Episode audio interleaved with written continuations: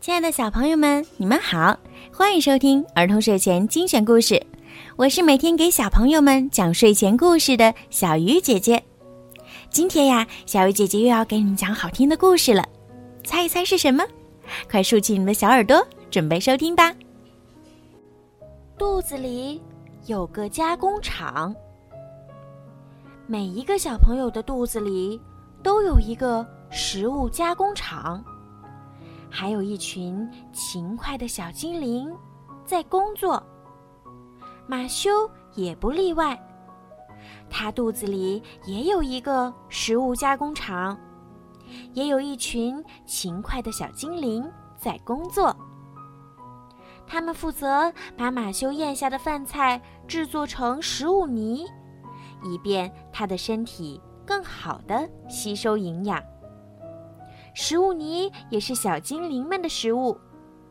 马修吃什么，他们就跟着吃什么。这天，小精灵们和往常一样，愉快地等待饭菜的降临。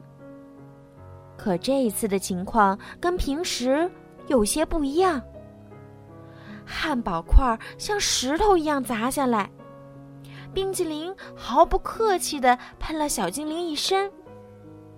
薯片碎屑像雪花一样飞了下来，小精灵们被吓傻了。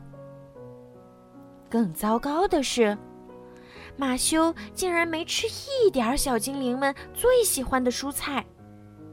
嗯，这些是什么呀？我最爱吃的蔬菜哪儿去了？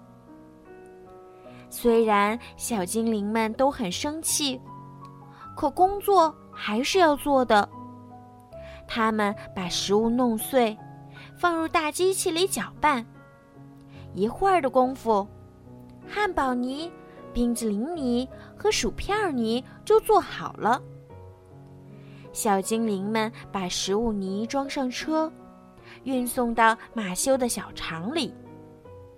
小肠能帮助马修吸收食物泥里面的营养。开饭了，开饭啦！忙活完工作，小精灵们要吃饭了。哦，这是什么？太难吃了！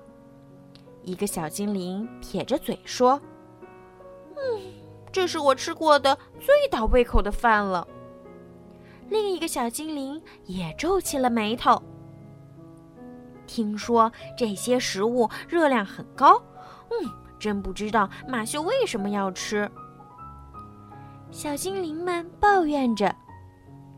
不过，马修可听不到他们的对话。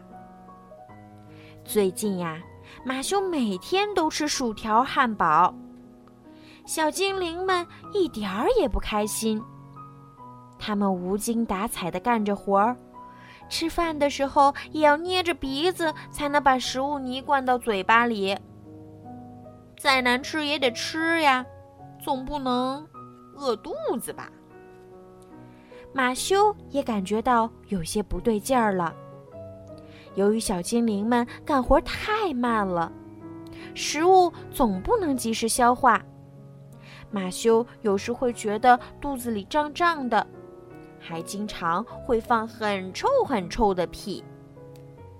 不过他并没有很在意，因为难受一会儿就好了。可小精灵们却难受极了，他们的脑袋晕晕的，身体也越来越懒，干活儿也不像从前那么认真了。更可怕的是，小精灵们都变成了大胖子，他们的动作变得越来越慢，越来越笨，别说干活儿了，就连走路都很困难。嗯。我实在干不动了，我要休息，休息。一个小精灵喘着粗气说：“我想吃蔬菜，胡萝卜或者青菜都好，我再也不想吃薯条、汉堡了。”另一个小精灵也大声抗议，可小精灵们的声音太小了，马修一点儿也没听见。话还没说完。又有一些牛肉干滚进了肚子里。小精灵们实在受不了了，不干了，罢工！罢工！马修肚子里的食物已经堆得像小山一样高了，可小精灵们拍着胖胖的肚子，懒懒散散的躺着，什么也不想干。小货车也停在边上，再也没有食物泥供应给小肠了。马修终于病倒了，没有小精灵的帮忙，食物没办法消化，他的肚子胀得像个皮球，什么也吃不下了。一定是你肚子里的小精灵罢工了，他们喜欢吃新鲜的蔬菜和水果。妈妈说：“她给马修倒了杯水，让他吃下一个小药丸儿。药丸儿掉进马修肚子里，马修感觉好受了一些。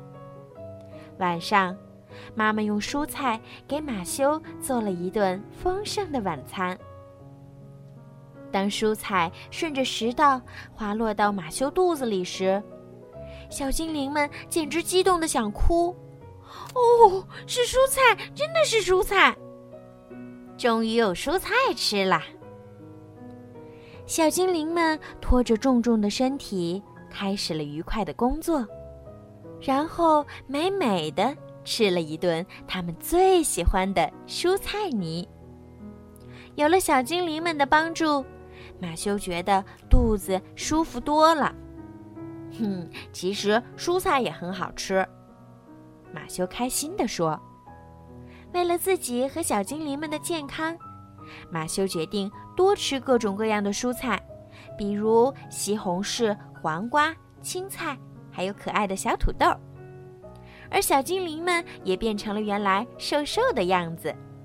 他们每天都愉快的工作，及时把食物泥装上车，运送到马修的小肠里。从此以后。”马修的肚子再也没有闷闷胀胀的感觉了，身体也比从前更结实了。好了，孩子们，今天的故事就讲到这儿了。在今天故事的最后呀，小鱼姐姐要祝每一个小朋友今天晚上都可以做一个好梦。如果你们想听到属于你们自己的专属故事，可以让爸爸妈妈加小鱼姐姐私人微信。